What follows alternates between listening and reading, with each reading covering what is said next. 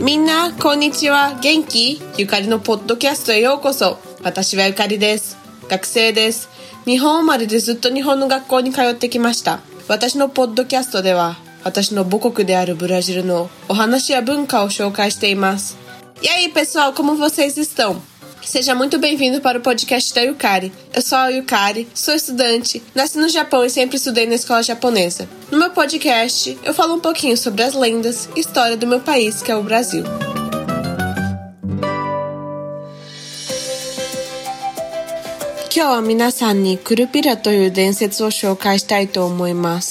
Hoje vou estar contando a lenda do Curupira.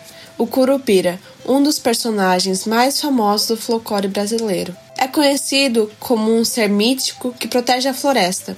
Sua lenda tem origem nos povos indígenas, sendo muito famosa no norte do Brasil, sobretudo no Amazonas e Pará. Essa lenda é bastante antiga, havendo menção a ela no século XVI. O Curupira é retratado frequentemente como um anão que possui o cabelo vermelho e os pés ao contrário, com os calcanhares para frente. É importante reforçar que a descrição física do curupira pode variar de acordo com o local em que a lenda é reproduzida. Em certos locais, o curupira é careca, em outros tem o corpo cabeludo e dente verdes. De toda forma, as características que se sobressaem são as citadas: baixa estatura, cabelo vermelho e os pés ao contrário. Além disso, destaca-se sua grande força física. O Curupira, como protetor da floresta, volta-se contra todos aqueles que destruem a floresta e por isso era visto como um grande temor pelos indígenas.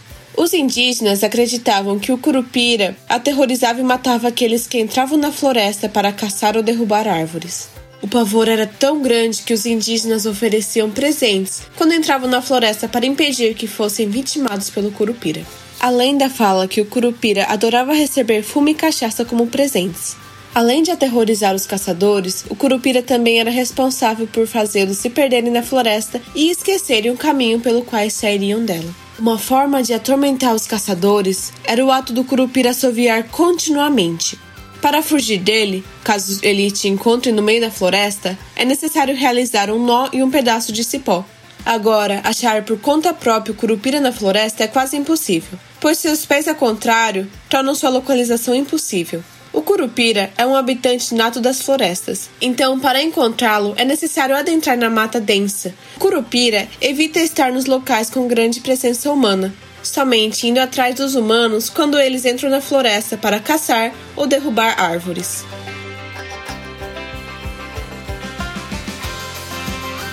Brasil no a densetsu de motomoyu me to moieru kurupira mori o mamoru shin wa teki sonzai toste shirarete. その伝説は先住民から来ていて、ブラジルの北部、特にアマゾナスとパラで非常に有名です。この伝説はかなり古く、16世紀から言及がされています。クルピラは赤い髪の毛と足が逆になっている小人として描かれています。クルピラのかかとは前に向いています。伝説が再現される場所によってクルピラの描かれ方が異なることを強調することが重要です。場所によってはクルピラはハゲていたり、体に毛が多くて緑色の歯を持ったりしています。いずれにせよ目立つ特徴としては、背が低く、髪の毛が赤く、足が逆向きで、しかもとても強いと言われていることです。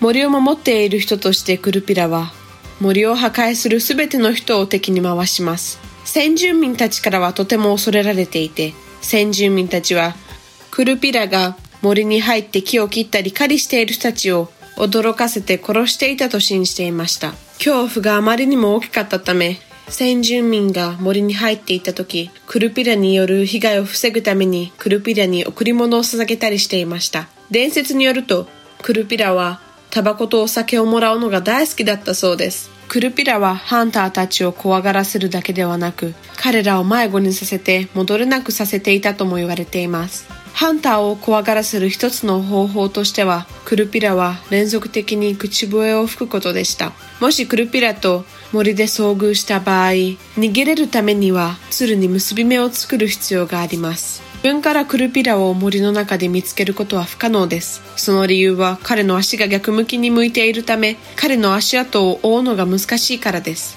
クルピラは森の住民であり、彼を見つけるためには密林に入る必要があります。彼は人間がたくさんいる場所を避け、人間が森に入って木を切ったり狩りをしている時だけ人間を襲います。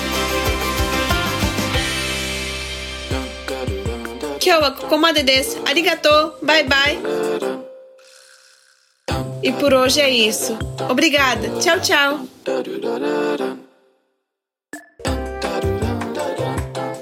Este episódio teve direção de Carlinhos Vilaronga e edição de Matheus Agata. Produzido por Nabecast Assessoria em Produção de Podcasts e publicado pela Nabe Podcast Network. Saiba mais visitando nabecast.jp ou buscando nabecast.jp nas redes sociais.